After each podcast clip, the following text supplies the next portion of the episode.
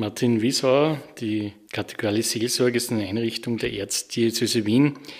Wer sie nicht kennt, wie lässt sich das Angebot der kategoralen Seelsorge beschreiben? Die kategoriale Seelsorge ist jene Dienststelle in der Erzdiözese Wien, die sich um Bereiche kümmert, der Seelsorge und der pastoralen Arbeit, die nicht primär vom Pfarren organisiert werden.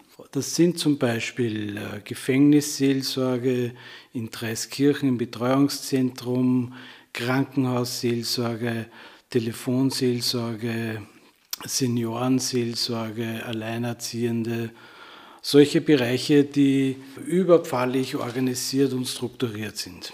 Das heißt, das Angebot der kategorialen Seelsorge ist sehr nah bei den Menschen. Das Angebot der kategorialen Seelsorge besteht aus Leuten, aus ausgebildeten Priestern und Laien, die bei Menschen in besonderen Lebenssituationen sind, die in existenziellen Notsituationen sind oder die eben wie im Krankenhaus äh, nicht von Pfarrmitgliedern besucht werden können, weil das Krankenhaus einfach viel zu groß ist. Jetzt sind natürlich die wirtschaftlichen Zeiten auch für die Kirche schwierig.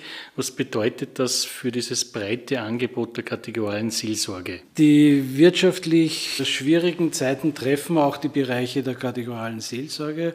Wir haben von der Diözese gezielte Einsparungsmaßnahmen vorgegeben bekommen, wo wir versuchen, einerseits das Angebot zu reduzieren, wo es einfach nicht mehr machbar ist und auch wo wir uns bemühen, Unterstützung von Personen und Institutionen zu erhalten, um verschiedene Bereiche der Pastoral auch weiterhin machen zu können. Damit sind wir beim Thema auch der Testamentspenden im weiteren Sinne.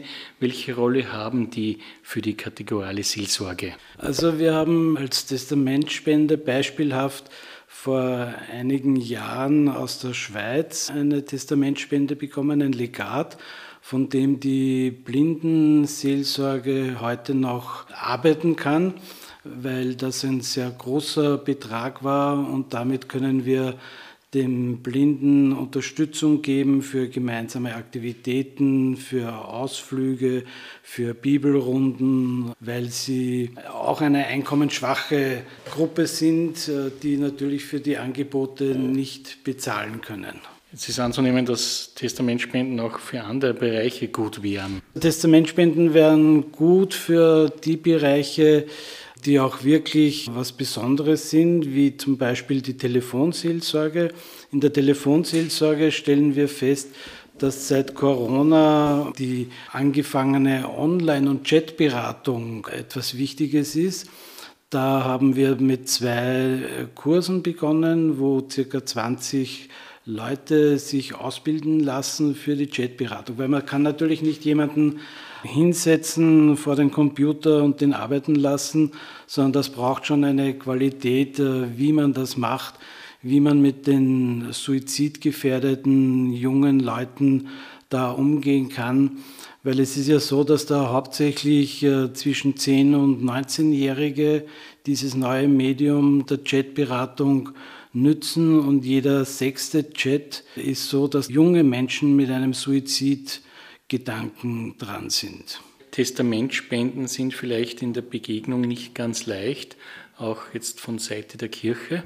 Moralisch finde ich, wenn jemand in seinem Leben viel gearbeitet hat und über ein gewisses Vermögen verfügt, dann kann er ja mit dem Vermögen das tun, was ihm beliebt. Und wir bieten die Möglichkeit an, etwas Sinnvolles und Gutes zu tun.